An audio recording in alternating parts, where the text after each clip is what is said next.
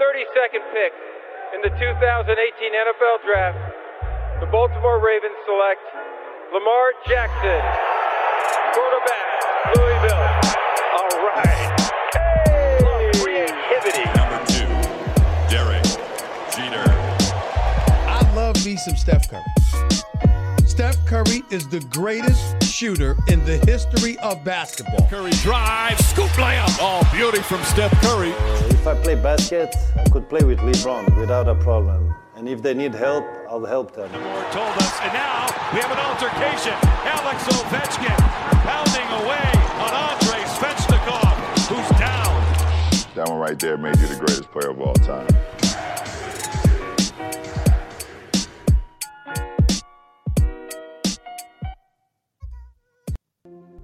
Bonjour à toutes, bonjour à tous, la MLS is back sur les ondes de Hype. Welcome dans votre rendez-vous hebdomadaire dédié à l'actualité et à la culture du soccer. Au programme de ce 11e numéro, un point complet sur les 5e et 6e journées de championnat qui sont tenues la semaine dernière. L'occasion de nous arrêter sur quelques tendances de ce début de saison, mais également de débattre sur la mode du rebranding des franchises qui, à l'image de ce qui se passe en Europe, se propage aussi en MLS pour le meilleur et pour le pire. Euh, nos consultants vous diront ce qu'on en pense du côté des États-Unis, mais avant d'entrer dans le vif du sujet, laissez-moi vous présenter notre Dream Team Hype du soir avec le rédacteur en chef de l'excellent Lucarno Posé. Comment ça va Nicolas Cougo? Eh ben ça va, bonsoir à tous. Le fondateur de la référence de l'actu MLS Culture Soccer, Antoine Latran. Hello Ken, comment ça va? Ça va très bien, ça va très bien. En direct du Queens, le journaliste sportif Maxime Aubin, dont je vous conseille le bel article sur le Détroit City FC dans France Football. Salut Maxime. Salut Ken, salut tout le monde. Et enfin, toujours écarté des terrains, enfin non, qui retrouve les terrains plutôt, le milieu des New York Red Bulls, l'élégant Florian Valo. Salut tout le monde. Maintenant que les présentations sont prêtes, let's go avec les coups de cœur du week-end.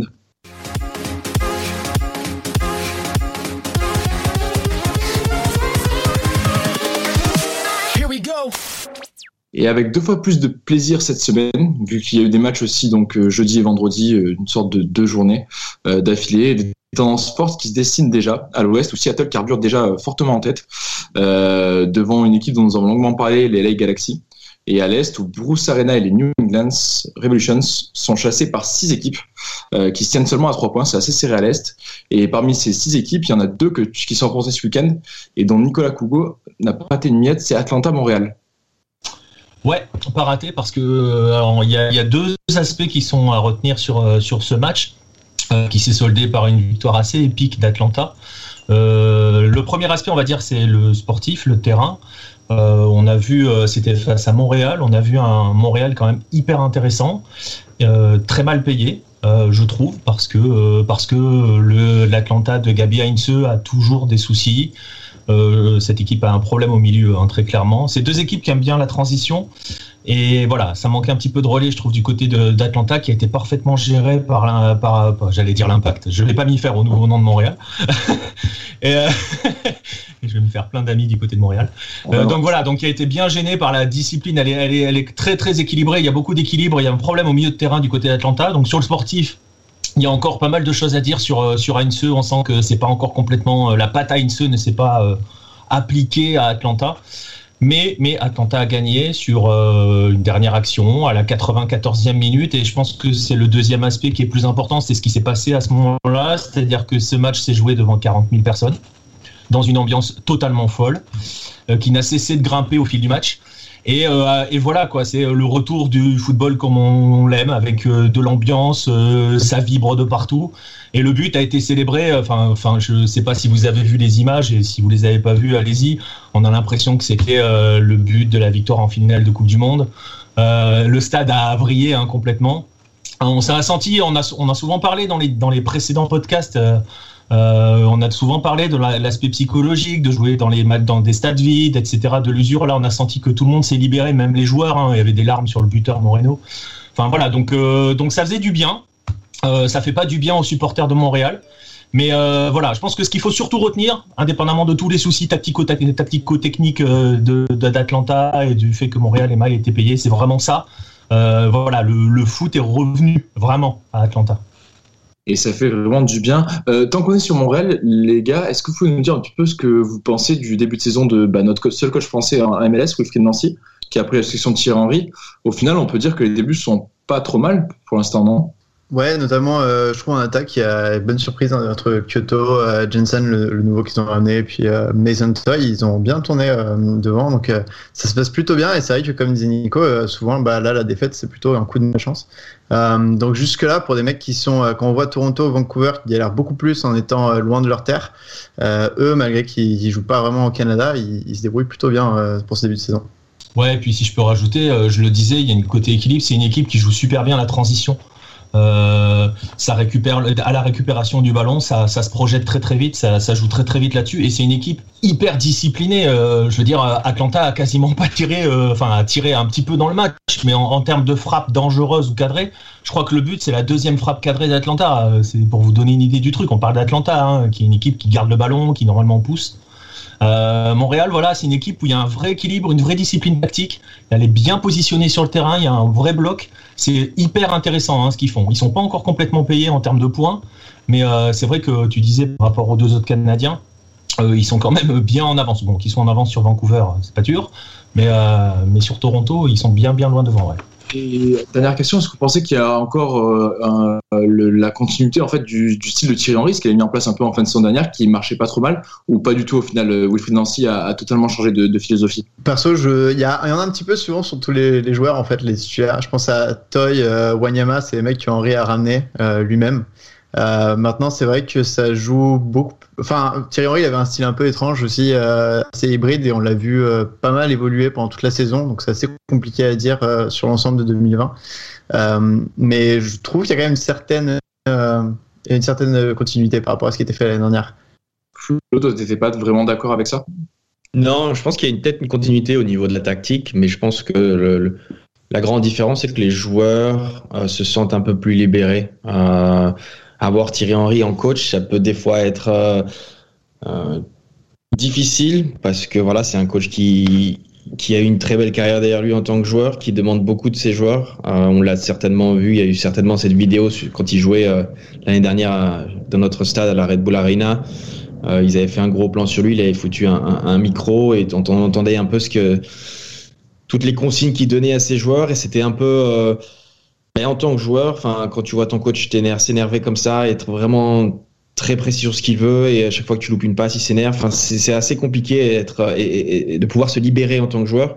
Et je pense que voilà, cette année, les joueurs du club de Montréal, ils ont, plus de liberté, ils se sentent plus capables de faire euh, des choses, de, tenter des choses, et c'est pour ça que ça leur réussit euh, en ce moment, quoi.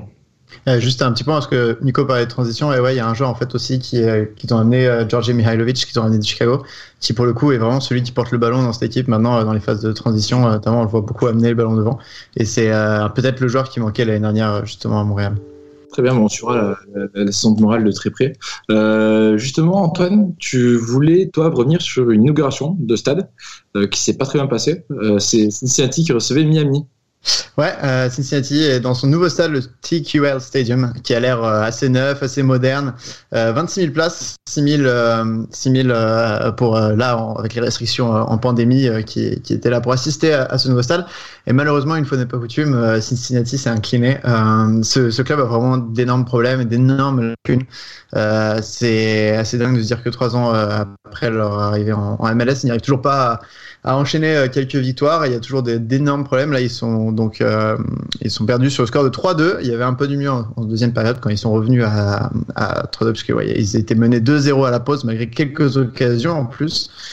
Euh, mais euh, excepté Lucho Acosta devant euh, qui, qui arrive à un peu, c'est un petit peu de, de dribble technique et et on a un jeune argentin qui s'appelle Barea aussi ainsi que Brenner devant qui ont montré de bonnes choses. Euh, clairement, c'est vraiment une des pires équipes de la MLS à part ces trois individualités. Ils n'ont pas l'air de jouer beaucoup ensemble. Euh, y a, le, on a eu les, les, chiffres. Chaque année, l'association des joueurs de MLS publie les chiffres des salaires euh, des, des, joueurs. On les a eu cette semaine et Cincinnati est la cinquième équipe en termes de salaire.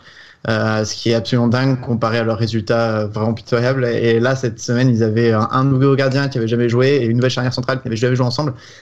ils ne cessent d'expérimenter et ça ne marche jamais. donc c'est voilà, enfin malgré le nouveau stade, il y a encore énormément de travail à faire pour l'an 3 pour Cincinnati. Et de l'autre côté, Miami, il y a de plus en plus de bonnes choses, notamment Gonzalo Higuain qui est en train vraiment de gagner en puissance et ça se voit qu'il a, il a vraiment les crocs euh, depuis le début de saison. Il essaye euh, vraiment de marquer à, chaque ballon et il est assez impressionnant. Une autre, euh, une autre on va dire, innovation, c'est de sortir petit à petit Pizarro de son rôle de meneur de jeu pour y mettre le frère d'Higuain, Federico, qui a vraiment une seconde jeunesse à Miami, qui joue très très bien en ce poste de numéro 10. Il avait fait quelques bons matchs, il été titulaire pour la première fois avec son frère. Et clairement, en fait, il il, joue mieux avec ses coéquipiers que, que Rodolfo Pizarro qu'ils avaient amené très cher. Euh, et euh, voilà, ils font aussi euh, de très bonnes choses avec des joueurs de MLS comme Break qui connaissent aussi une deuxième jeunesse un petit peu là-bas. donc cette équipe de Miami est de plus en plus plaisante à voir malgré des, des gros errements défensifs.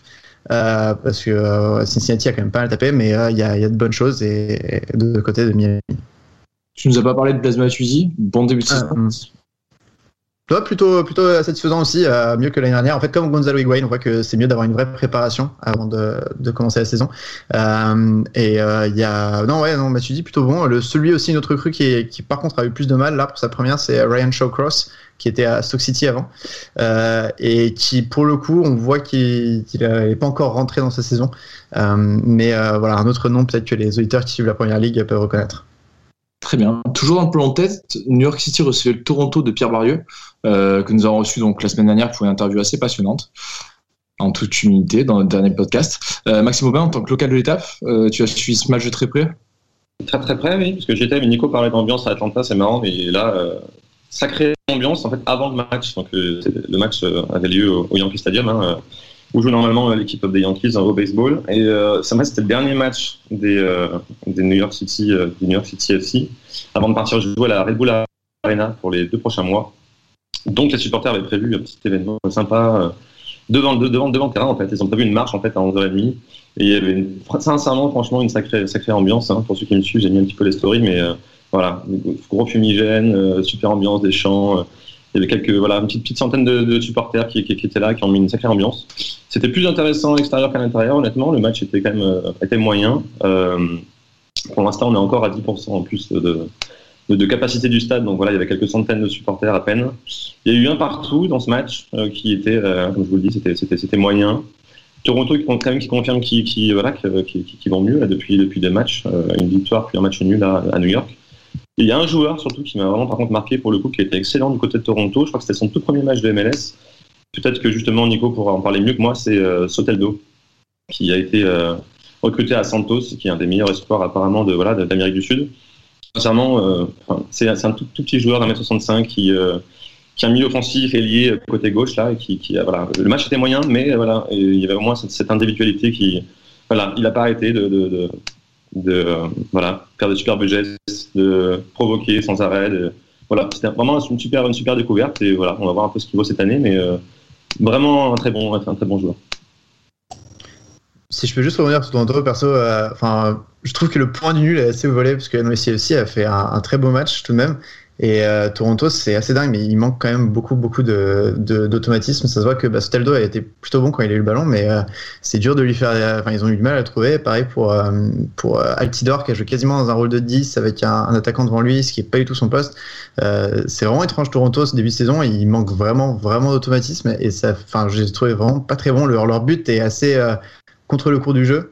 finalement contre la NYCFC et il y a pas mal de trucs à régler du côté de Toronto. Il y a juste, en fait, un, il y a juste un, dégagement en fait, dans le, du gardien dans, sur, le, sur, sur, sur, le dos d'un attaquant de NYC qui rentre dans le but. Et on n'a pas compris pourquoi le but a été refusé, mais euh, apparemment il a été. Euh, moi j'ai trouvé que c'était un match moyen de chaque côté, même si New York a un petit peu dominé. Et si je dois rebondir euh, deux secondes sur sur Soteldo, hein, euh, voilà, c'est l'un c'est l'un des grands espoirs. Enfin, c'est un joueur un peu particulier parce que c'est un grand espoir au Venezuela, mais il n'est pas forcément titulaire en sélection. Il sort de, de belles saisons avec Santos. Euh, notamment sous Sampa en 2019 où il avait été excellent. Mais voilà, vous allez, euh, si vous le connaissez pas, bah, Maxime, tu découvres ça. Voilà, c'est que de la percussion, hein, Soteldo. Ça, ça, va, ça va vite. ça percute tout le temps, ça tente plein de choses. je pense qu'il est très bien pour la MLS.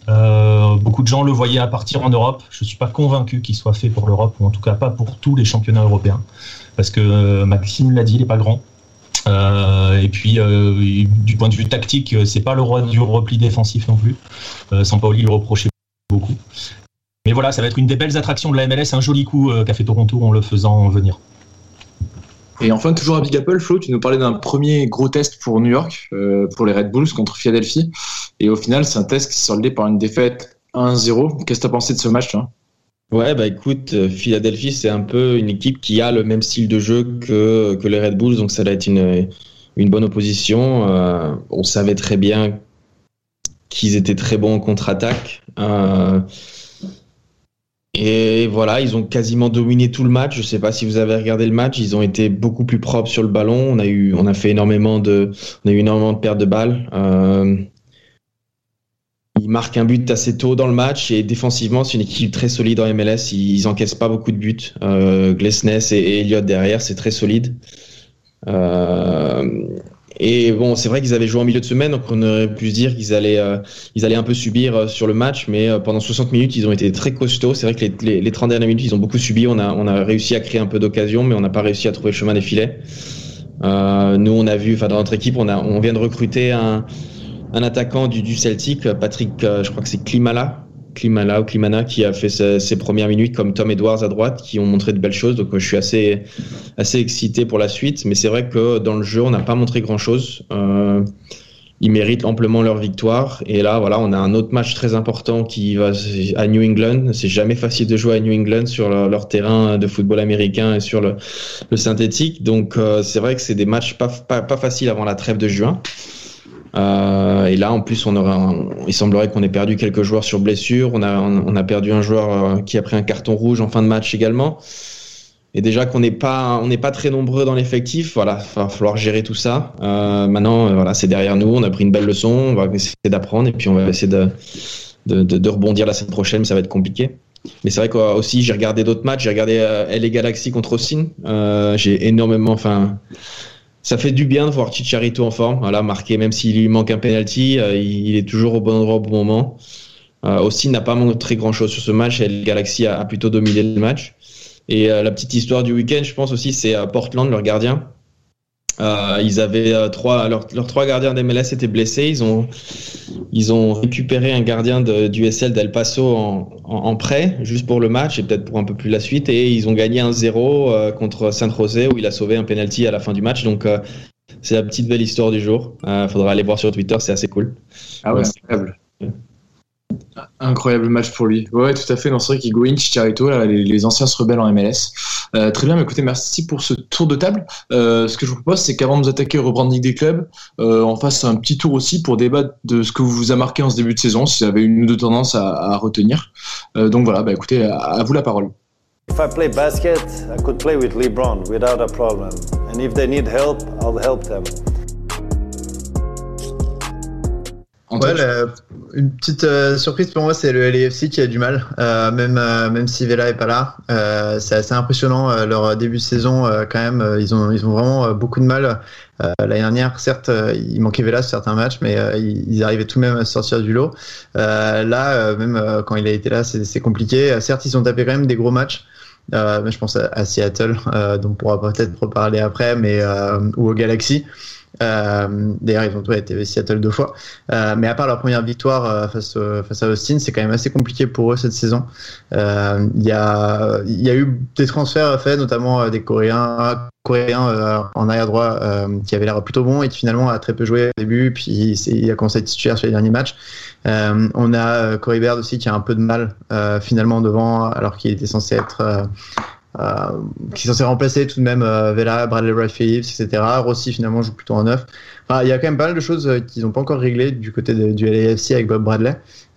Et ils ont tapé bon, des gros clubs pour le moment, mais il va falloir confirmer pour la suite parce que je trouve que c'est assez flagrant de voir le LA Galaxy assez en haut à l'ouest et le LAFC plutôt en bas. C'est pas habituel et c'était un des favoris pour le Shield, donc la saison régulière. On a l'habitude quand même de, les voir gratter les trois points plutôt, régulièrement dans la saison. Et là, ça commence pas très bien de ce côté-là. Ouais, l'AFC qui est bon dernier de la conférence Ouest. messieurs, d'autres faits qui vous ont marqué en ce début de saison? Ouais, moi je, je pense que j'ai bien, j'aime bien la confirmation de New England. L'année dernière, j'avais pensé qu'ils avaient fait une saison assez, satisfaisante, surtout vers la fin quand ils ont récupéré Carl Gill. Et, euh, et, voilà, ils enchaînent cette année, euh, ils sont très très solides. Un peu plus déçu par Columbus, euh, qui a du mal à enchaîner les résultats. ils ont énormément de rotation au niveau de leur 11 de départ, donc il n'y a, pas de vrai. comment dire, de continuité match après match. je pense que ça, ça les, gêne un peu. Et puis aussi très surpris de LA Galaxy. je savais qu'ils avaient recruté un bon coach, qu'ils étaient un peu sur euh, il voulait voilà recommencer un une nouvelle ère et euh, je pensais pas que ça allait arriver aussitôt avec de très bons résultats et un Chicharito super en forme donc c'est euh, c'est super agréable de voir et puis c'est très bien pour la MLS surtout que voilà les Galaxy c'est c'est un peu l'équipe l'équipe icône de la MLS quoi. C'est vrai qu'après avoir fait briller Toronto pendant quelques saisons, Greg Vianney s'est adapté très très vite à, la Galaxy. Antoine, tu voulais réagir? Ouais, bah, ça fait plaisir justement de voir un coach qui connaît un petit peu la MLS et qui peut euh, assez bien gérer avec eux. Et surtout, ce qui est bien avec le Galaxy, ils ont réussi à attirer le meilleur de, de, bah, des mecs comme Chicharito ou Jonathan Santos. Mais Vanet arrive aussi à tirer des, des, bonnes choses de joueurs qui sont peut-être un peu moins euh, cotés, enfin, ou, en tout cas moins connus en dehors de la MLS. Je pense à, par exemple, Ledjet, qui est un numéro 10 en MLS, un des vraiment meilleurs euh, à son poste en, en, tant que numéro 8, numéro 10. Et euh, fait plusieurs saisons qu'à Galaxy, il est plutôt bon, mais personne n'était devant pour marquer les buts, forcément. Euh, je pense aussi à, Nick Dupuis en défense, il y a Ethan Zubac, qu'on a vu pas mal jouer en, en attaque à côté de Chicharito. Euh, là, je pense qu'il jouera un peu moins avec les arrivées notamment bah, de, de, Grand Cyr ou, euh, du nouveau français dont le, nom m'échappe, euh, oui, de Cabral. Je pense qu'il jouera un peu moins maintenant, mais c'est un, joueur qu'on n'attendait pas forcément avant et qui s'installe petit à petit. Donc, euh, Greg Vanny arrive à vraiment faire construire un groupe assez équilibré. Euh, donc, c'est pas mauvais. Et il est, enfin, c'est même des vétérans comme Sacha Kleshtan euh, qui joue des bouts de match à chaque fois ou des mi-temps. Il en fait le, enfin, il en fait des, des tauliers un petit peu sur le terrain. Donc, c'est vraiment que du que du bon du Galaxy. Et on est en train de passer au moment où au début on pensait que c'était une surprise sur les débuts. Là, on est en train de se dire que c'est des candidats sérieux finalement pour le titre très sérieux. Maxime, tu veux réagir toi aussi ton... Oui, ben, on vient déjà d'en parler en fait, mais moi Montréal, euh, c'est l'équipe qui me surprend aussi le, le, plus en fait depuis le début de saison. On s'attendait tous à ce qu'il soit, enfin moi en tout cas, à qu'il soit vraiment dans les derniers euh, à l'Est après le départ de Thierry Henry, mais c'est bien, on en parle un instant avec euh, un peu aussi la personnalité de Thierry Henry, ce qu'il apportait ou pas du coup. C'était intéressant d'avoir l'avis de Flo d'un joueur. Et voilà, je pense que c'est euh, Wilfried Nancy, c'est un peu l'opposé de ça. C'est un peu l'opposé. Euh, le titre de Thierry Henry, c'est quelqu'un, on a déjà dit aussi, qui est extrêmement, discret, voilà, qui, est réservé, qui, qui, est dans son coin, qui, qui, voilà, qui travaille. Puis ben, voilà, c'est assez impressionnant ce qu'ils font. Une capacité aussi à produire du jeu, à marquer des, superbes buts. Donc euh, ouais, je suis assez impressionné par, euh, par, par, Montréal. Et puis, et puis par San Procé aussi, qui, euh, donc Montréal, je crois qu'ils sont quatrième et, et San Procé cinquième. Donc voilà, belle, belle surprise aussi, même si moi je les voyais voilà, faire quelque chose, parce que ça fait deux fois de suite San Procé qui sont quand même qui s'accrochent la huitième place. Donc, ouais, je suis content aussi pour, procès. Et bon, ils sont peut-être un peu moins bien là depuis une semaine, mais, mais bon, voilà. Je, je pense qu'ils vont, ils vont accrocher les players cette année, quoi.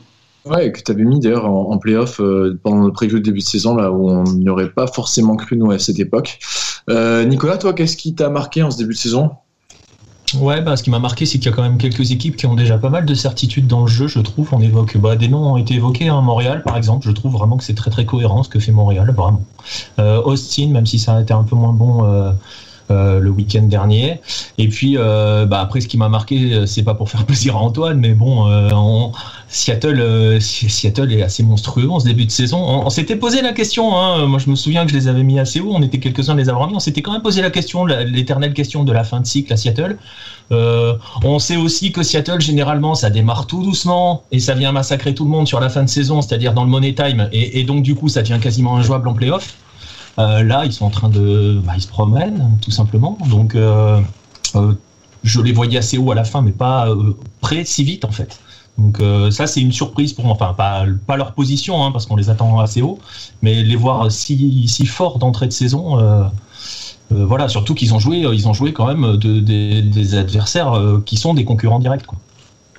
Et une note sur Seattle, ils ont joué seulement une demi-heure avec Nicolas Elodero sur le début de saison, qui est leur meilleur joueur euh, normalement. Euh, c'est un truc de dingue. Enfin, euh, ils ont réussi à le remplacer, notamment euh, soit Kevin Rowe, soit un jeune qui s'appelle Josh Atancio, ou il y a un milieu de terrain qui s'appelle Christian Roldan, qui est un bon joueur de MLS, mais sans plus. Là, cette saison, il est vraiment dingue dans ses mouvements et dans ses passes.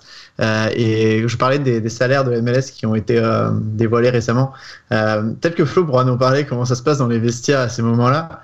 Mais il y a Raúl Ruiz l'attaquant star de, de, Seattle. Il est moins bien payé que, que Victor Wanyama, le, le joueur euh, donc c'est ce genre de choses qui te font penser que Seattle, il y a vraiment un vrai, enfin Seattle est je crois 13e ou 14e euh, dans les dans les salaires euh, de la MLS. Donc il y a, il y a un vrai, une vraie stratégie derrière.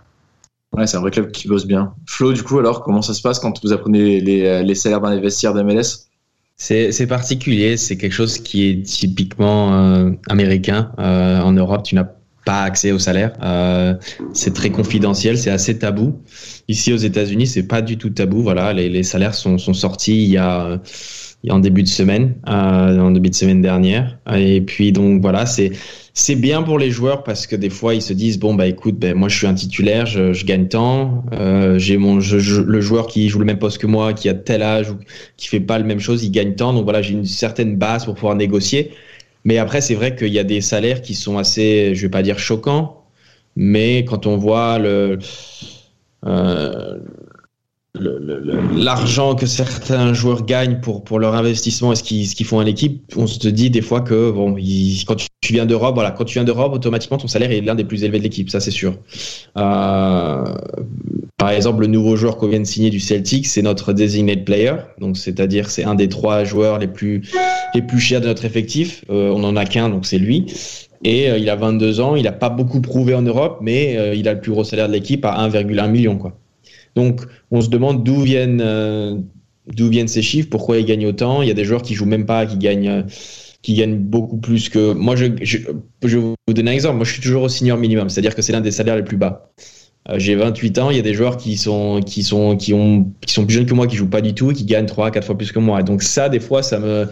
C'est frustrant pour un joueur. Je ne sais pas pourquoi ils montrent les salaires, mais c'est vrai que c'est particulier, quoi.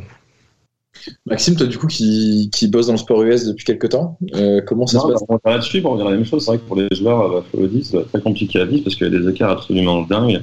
Un exemple, par exemple, le gardien de, de, de New York, de, de NYCFC, Shane Johnson, je crois qu'il y a, voilà, il y a 4-5 ans, quand je suis arrivé aux US, il était à, à 80 000 par an. Donc voilà, un salaire à New York, euh, un salaire lambda à New York, quoi. Euh, là, aujourd'hui, 4 ans après, quand même, il est monté comme ça d'un coup, il est à 600, 700 000, 700 000 par an.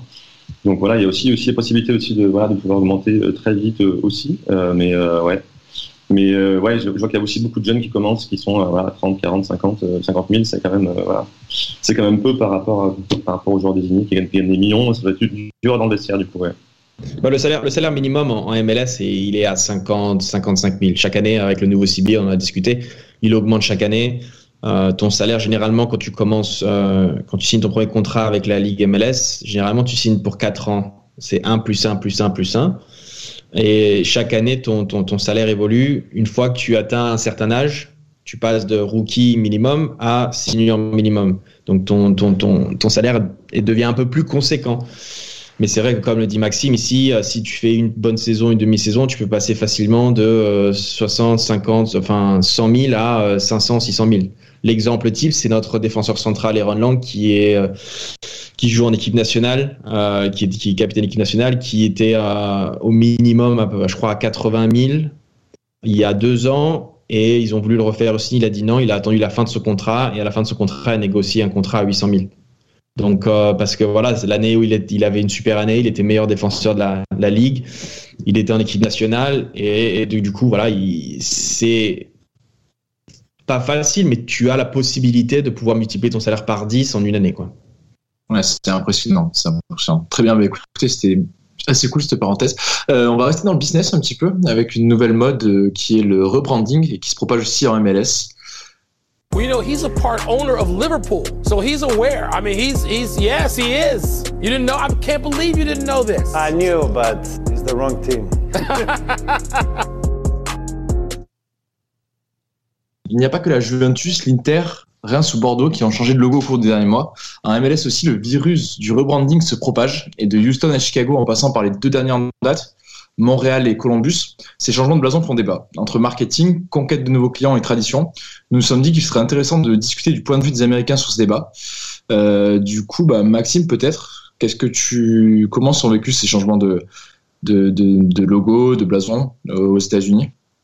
Ah bah, très très mal, hein, très mal, surtout pour les pour les supporters. Après, on voit que c'est une tendance qui vient d'Europe et voilà, c'est la même chose. C'était la même chose pour la Juventus, c'était la même chose pour Nantes et j'en passe. Je crois qu'il y, a aussi Metz là, ces, derniers jours qui, sont en train de, refaire leur voilà leur identité visuelle. Euh, Au-delà de ça, juste au niveau des, chiffres, en tout cas, si on, si enlève l'aspect un peu supporterisme, que je comprends à 2000% euh, euh, sur la carte d'identité. Au niveau des chiffres, en tout cas, j'ai vu deux chiffres justement sur Nantes et la Juventus.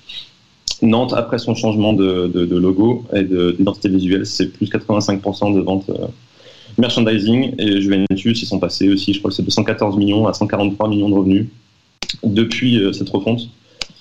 Donc voilà, partagé entre les deux, en fait, de mon côté, euh, voilà, je, comprends qu'il qu qu qu faille un petit peu s'internationaliser et, et, voilà, pour attirer plus de fans et vendre, vendre plus. Et en même temps, il y a, une perte, une perte d'identité qui, qui, est liée à ça, qui fait mal aux supporters, c'est une évidence. Antoine Latran, qu'est-ce que tu en penses, toi? Ouais, euh, avec la MLS, il y a toute une dimension en plus qui s'ajoute parce qu'il n'y a pas que le logo, il y a aussi le nom. Euh, et forcément, quand la MLS a commencé, c'était beaucoup, beaucoup de noms à l'américaine. On pense au LA Galaxy notamment qui a continué à avoir ce nom, ou les New England Revolution. Mais il y a euh, eu aussi, enfin maintenant, tous les nouveaux euh, clubs, il y en a très très peu qui sont pas des FC ou des United. Enfin là aussi, Charlotte, Saint-Louis, le prochain, c'est aussi City FC. je suis en train de réfléchir, franchement, pour revenir à un club qui a pas un nom générique, comme on les appelle. Euh, je suis en train de regarder, là, faut revenir au San Jose Earthquakes. Et en 2014, et encore, c'était une relocalisation, donc euh, peut-être euh, Vancouver Whitecaps en 2011. donc c'est assez compliqué de. En fait, c'est vraiment un changement de paradigme en se disant. Avant, on testait des trucs. maintenant, on va essayer de faire au mieux de plaire aux, gens qui n'aimaient pas le soccer. On va essayer de chercher les fans de soccer de première ligue, par exemple, ou du FC Barcelone ou du Real Madrid, en essayant de trouver un autre nom euh, peut-être plus sympa. Et tout ça ça découle en fait du, du Sporting KC surtout. Euh, c'est celui qui a vraiment commencé toute cette zone de rebranding. Euh, avant il s'appelait les, les, Wizards. Puis après il est devenu les, les, Sporting, euh, les KC Wiz je crois. Vraiment des noms assez moches. Euh, et ils ont en 2011 ils sont devenus les Sporting KC et ça a été le rebranding parfait. Nouveau stade ultra moderne nouveau projet avec Pete Vermis l'entraîneur dont on parlait avec Rémi Walter qui arrive et qui est là depuis et euh, nouveau nom, SKC, nouveau logo euh, pur, euh, vraiment enfin beau. Et ce rebranding, à chaque fois qu'il y a un nouveau rebranding, euh, on les a vus les récents là, à chaque fois ici de Sporting KC comme un exemple. Euh, le problème c'est que à KC il y avait rien avant, donc c'était clairement nécessaire. Dans d'autres villes, il y avait quand même un héritage et il n'était pas forcément nécessaire. Ouais, Nicolas, ton avis là-dessus, qui partageait avec moi euh, l'amour des Bordeaux Girondins. non, on va pas, me lance pas là-dessus. Me lance pas là-dessus parce que derrière le, podcast va être interdit au moins de 18. Je vais insulter des mamans, donc euh, non. me lance pas là-dessus. Euh, non, non, mais pour rebondir sur ce que dit Antoine, c'est en fait, je pense qu'il faut distinguer deux, types de franchises. Et, et, Antoine le sous-entend, c'est-à-dire que les nouvelles qui arrivent, qu'elles aillent chercher un nom générique ou un nom, voilà, pour essayer de rassembler, elles ont une identité à créer. Donc ça, il n'y a pas de souci dans l'absolu là-dessus. Euh, le Sporting KC, ils ont changé, bon, mais voilà, comme l'a dit Antoine, il y avait un contexte. Après, là où ça pose plus de soucis, c'est quand on a affaire à des, des franchises historiques, à des franchises qui ont marqué avec leur nom qui a marqué, c'est-à-dire, euh, moi, l'exemple type que j'ai en tête, c'est le Chicago Fire. Hein. Euh, qui est l'une des plus, enfin voilà, l'une des premières, la première grosse franchise avec le Galaxy quand la MLS arrive, hein, quand le quand le Fire arrive, surtout, il gagne très vite, euh, une qui en plus joue avec son nom, le Fire, ça fait euh, référence au, grand incendie de Chicago euh, de 1871. Donc voilà, on joue sur l'aspect local, sur la ville. Donc il y avait cela, et quand on commence à toucher à cette identité-là, une identité sur laquelle on, on s'est construit concrètement, c'est là où ça pose problème. Bon, après, en plus, Chicago, pour parler de Chicago, parce que eux ont fait polémique hein, quand ils ont changé leur. Il y a eu une grosse polémique quand ils ont changé leur logo. D'ailleurs, euh, si j'ai bien, à moins que ça ait encore changé, mais il me semble que le président, qui est assez intelligent là-dessus, euh, a vu que c'était un four total et on va avoir un nouveau logo en 2022. Euh, ils, ont, ils ont fait plusieurs erreurs, c'est-à-dire que voilà, ils sont allés choisir une couronne alors que ça correspond pas franchement à la ville, que ça faisait référence en plus à des gangs de la ville. Donc c'était un peu moyen, hein, le, le, côté, la couronne. Et c'est un club qui s'est construit aussi sur des bases particulières. Ça a été le premier à avoir des clubs de supporters, euh, des sections de supporters dans son stade quand il est arrivé euh, en, en, à la fin du, 20e siècle, ouais, déjà dans le 21e. Et, euh, et donc voilà, c'est un club particulier. Et cette identité-là, ils ont voulu la changer. Et je pense que dans le rebranding, le souci, il est quand on a déjà une identité posée, claire, affichée, affirmée, et qu'on décide bah, de, de la zapper. Si on fait le parallèle avec l'Europe, euh, pourquoi ça grogne à Nantes Pourquoi ça grogne à Bordeaux? C'est parce qu'on va contre cette identité-là, qui est l'identité du club. Donc voilà, et je pense que c'est ce qu'il faut distinguer sur les États-Unis. Les nouvelles franchises, qu'elles choisissent le nom qu'elles veulent, bon, voilà, elles, ont tout à faire. Elles ont tout à construire. Ça fait Maxime, tu voulais continuer? C'est intéressant ce que dit euh, Nico et euh, ça me fait penser en fait qu'il faut réussir en fait à peut-être trouver aussi un peu le juste milieu. je trouve que le bon exemple pour ça c'est le PSG. en 2013 en fait ils ont refondu leur logo avant 2013, c'était euh, donc Paris Saint-Germain, euh, voilà, écrit de la même, la même taille, les mêmes lettres, etc. Et depuis, évidemment, ils ont voulu mettre en valeur la ville de Paris, etc., créer une vraie marque avec, avec, euh, avec, ça. Et au final, aujourd'hui, le logo, bah, c'est Paris en gros, Saint-Germain en petit. Mais ils n'ont pas changé de nom, ils n'ont pas changé leur logo tant que ça au final. Donc je trouve qu'ils ont gardé quand même leur identité voilà, depuis toujours. Et, et, ça a marché, parce qu'aujourd'hui, c'est une marque mondiale. Et je trouve que ce qu'ils ont fait avec la marque PSG, avec leur logo et le reste, c'est une success story. Donc donc je pense qu'on peut, voilà, on peut trouver un juste milieu, parce que Columbus, par exemple, c'est l'exemple inverse. Euh, changer un logo aussi beau et changer un nom aussi, euh, aussi, euh, aussi ancien, qui a autant de sens, pour un logo aussi pourri, qui ne veut rien dire, avec un C. voilà, je pense qu'on peut trouver un juste milieu entre les deux. Quoi. justement, les deux derniers cas sont assez symptomatiques et j'aimerais que vous, vous discutiez dessus. Que soit Montréal, qui est une vraie ville de soccer, dans laquelle l'impact, et qui a totalement disparu maintenant, euh, était quelque chose, une institution en réalité, euh, et que ce soit Columbus, où on sait que c'est les, supporters qui ont sauvé la franchise qui déménageaient avec le Save the Crew, le crew disparaît du logo, euh, justement, ça pose vraiment la question de ces, des deux identités de ces clubs-là, Antoine. Ouais, en plus, pour le Montréal, c'est assez étrange parce que ça s'est vraiment fait sans qu'il y ait un gros changement.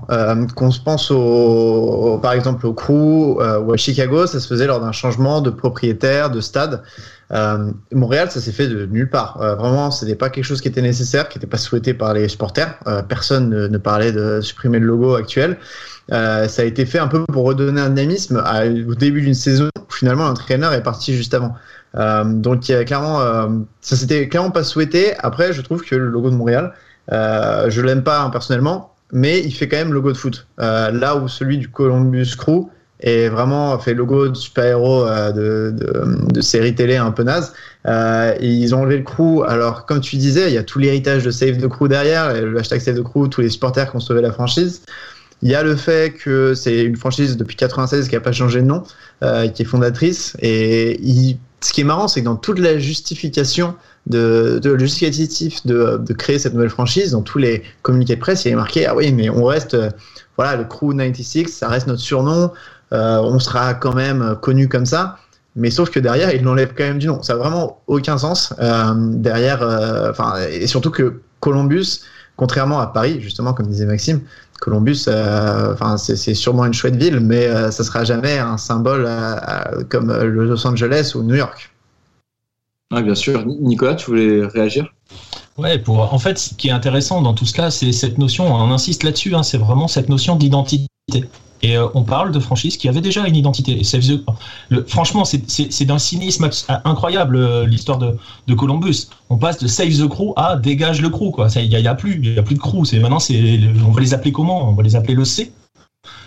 voilà. Et en fait, c'est toute cette notion d'identité. Et ce qui est terrible, c'est que la MLS devrait savoir que l'identité importante. En plus, elle construit ses franchises en essayant de jouer sur des identités locales, sur des rivalités locales maintenant. Et on a des exemples dans la MLS. Là, je fais mon petit historien euh, deux secondes. Mais quand, euh, quand, euh, quand ils, mettent des franchises en Floride à la fin des années 90, quand ils mettent à Tampa Bay, ils créent une franchise et Tampa Bay, l'histoire du football à Tampa Bay, c'est les Roadies. Voilà, c'est une équipe qui joue maintenant euh, dans les divisions inférieures, mais toute l'histoire de l'époque NASL des années 70-80, le football a, a, grandi à Tampa Bay autour des Roadies. Quand ils mettent leur franchise à Tampa Bay, ils l'appellent Mutiny. Ça n'a aucun sens. Ils lui accolent un logo. Je vous invite, euh, j'invite les auditeurs et vous, si vous ne l'avez jamais vu, à aller voir ce logo, à chercher sur Google, mettez Tampa Bay Mutiny. Vous allez voir, c'est une chauve-souris. On sait pas, enfin, on sait pas, une chauve-souris ou une araignée. Voilà. c'est un truc qui ressemble à rien. Et, euh, et, en fait, rien ne va dans la création de ça. On oublie toute l'identité locale. On crée quelque chose qui ressemble à rien. Et la franchise a dégagé euh, dès qu'il a fallu faire euh, des coupes euh, dans les franchises de MLS. Pourquoi? Parce que ça ne fonctionnait pas, parce que ça n'attirait pas les gens, parce qu'il n'y avait personne pour les soutenir. Et on les a laissés mourir tout seuls. Pourquoi? Parce qu'il y a eu un mauvais choix de logo qui n'a pas joué sur les. Enfin, et pas que, et de nom. Et ça, la MLS devrait le savoir. Et devrait empêcher des franchises historiques d'oublier qu'elles sont construites sur une identité. Très bien. En tout cas, on adore quand tu fais le professeur, Nicolas, et on adore quand Antoine fait son hipster avec ses maillots des années 70 qui nous tend pour les auditeurs. Du coup, Antoine, tu peux les prolonger. Euh... Ouais, bah c'est exactement sur ça. C'est contrairement à Mutiny, justement, de l'autre côté ça, désolé de faire encore euh, le, le, mec qui prêche pour Seattle, mais euh, quand ils ont annoncé la franchise, ils ont donné trois euh, noms possibles. Il y en avait un, je crois que c'était FC, Alliance et un autre euh, dont j'ai oublié. ils ont fait un sondage en ligne. La quatrième option, c'était non libre. Et tu pouvais noter ce que tu veux. Et ben, à 80%, il y avait les Sanders. Euh, parce que la population locale n'avait pas oublié que dans les équipes des années 70, il y avait une équipe qui s'appelait les Sanders qui ont joué là à 20 ans. Euh, et on l'a vu pareil avec les Timbers, avec les Whitecaps qui sont arrivés, avec les Earthquakes. C'est bien d'avoir une certaine histoire, une légitimité. Déjà, du côté marketing, ça marche euh, vraiment bien. Et euh, de l'autre, ça fait en sorte que tu n'as pas une entité complètement euh, faite comme les Mutiny. Et d'ailleurs, les Rodis dont parlait Nicolas en, deuxième division, ça marche vraiment bien. Il y, a, il y, a, du monde au stade. Ils vont construire normalement un stade aussi pour eux. Donc, ça, ouais, ça montre que l'histoire est importante, même si elle est assez peu connue ou assez récente. Maxime, avant que Flo nous donne son avis sur bah, ce que ça représente pour les joueurs, de voir si jamais c'est quelque chose qui vous touche, si vous en parlez ou si vous laissez faire.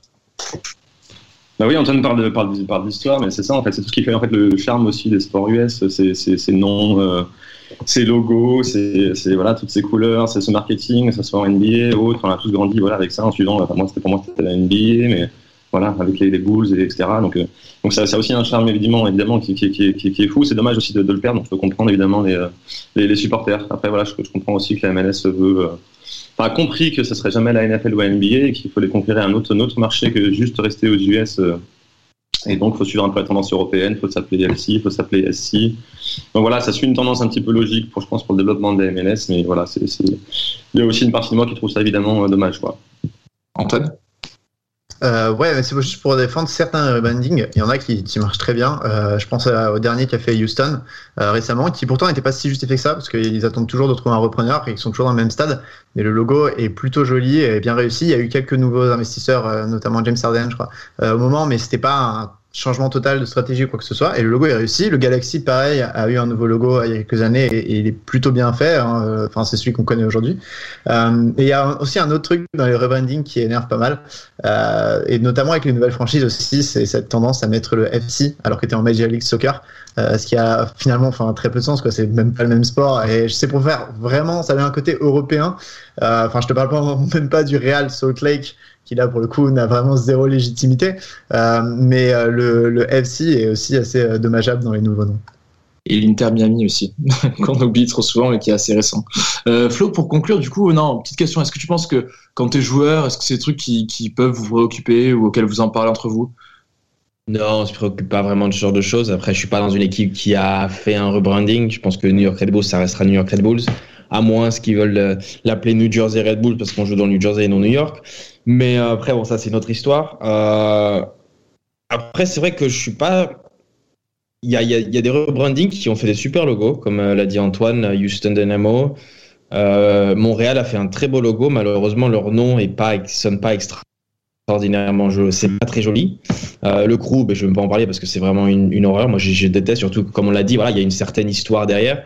Pour quelqu'un qui aime la MLS, pour les Américains qui ont suivi la MLS depuis plus de 20 ans, c'est vrai que ça doit être dur de changer, de se retrouver dans, une équipe qui a un nouveau logo, qui a qui un peu un peu perd son, identité, ce qu'il a fait qui, qui l'a nourri depuis 20 ans. Donc c'est particulier. Après, je comprends aussi qu'ils veulent euh, euh, se développer, euh, s'ouvrir à l'étranger, faire se rendre un peu plus attractif également. Donc bon, c'est vrai qu'il y a, il y a deux écoles, mais personnellement en tant que joueur, enfin, j'y prête pas trop attention. Très bien.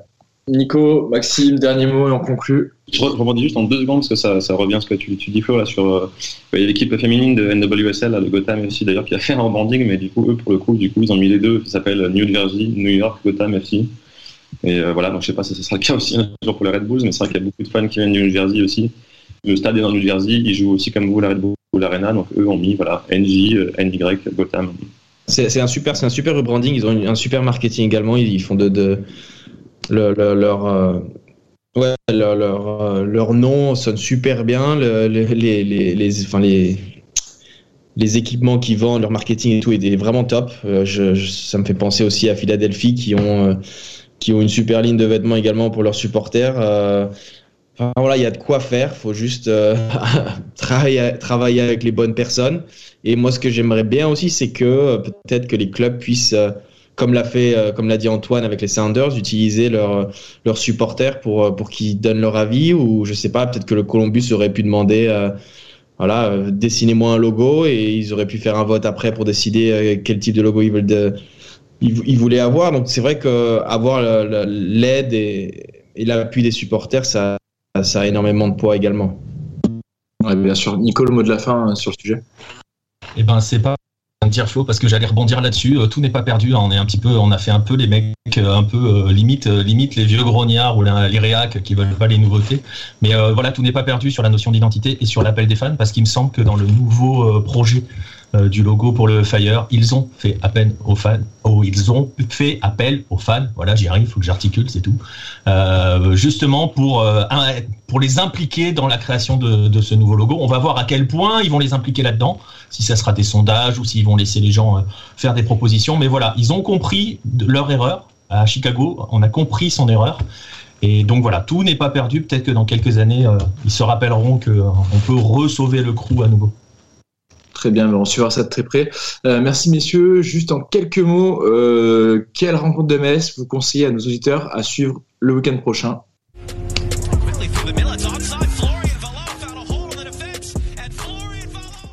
Maxime? Oui.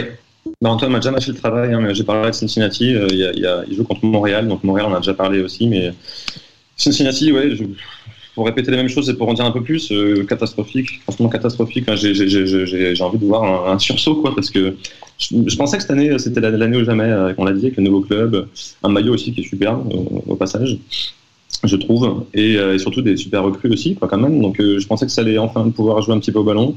Alors, bilan, il est quand même incroyable. Dernier en 2019, dernier en 2020, dernier pour l'instant encore aussi. Et de ce que je lisais ce matin un peu dans la presse américaine et la presse locale surtout, il commence à mettre alors mettre en question le travail de Yapstam en disant qu'il n'y a absolument mais aucun jeu d'équipe, aucune identité, aucune. Enfin voilà, ils ne savent, pas où ils vont du tout, du tout.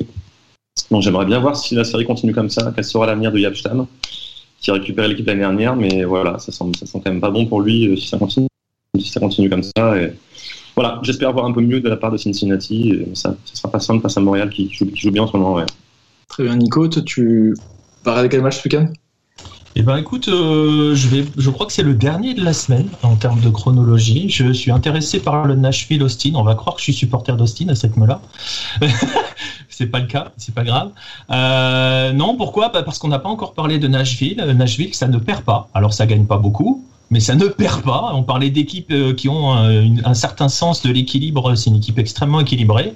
Et puis parce que, bah voilà, parce que même si Austin a été moins bon euh, sur son dernier match, c'est une équipe que je trouve aussi très cohérente. Donc ça va être un duel entre euh, deux franchises qui sont arrivées récemment.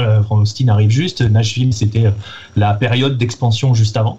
donc deux franchises qui travaillent de manière intéressante et cohérente. Donc voilà, on peut appeler le duel des cohérents merci pour le, nouveau surnom. Antoine, quelle partie tu vas regarder toi ce, week-end? Ouais, j'avais noté LAFC Colorado, on a parlé du LAFC, euh, comment il galérait un petit peu en début de saison. Et de l'autre côté, il y a Colorado qui euh, propose un, un structure assez, euh, assez séduisant comme l'année dernière avec beaucoup, beaucoup de jeunes américains. Rosenberry, Sam Vines, Shinyashiki, Acosta ou Cole Bassett. il y a pas mal de jeunes joueurs américains qui sont dans cette équipe et qui la rendent très plaisante. Donc voilà, un match à suivre. Enfin, Flo, toi, tu l'as déjà évoqué, vous jouez les leaders de, de la conférence Est Ouais, bah, on joue New England, donc ça va être encore un match compliqué. Après, c'est vrai qu'il y a d'autres matchs qui sont pour moi assez intéressants euh, et que je, je, regarderai certainement. C'est peut-être Portland LA Galaxy.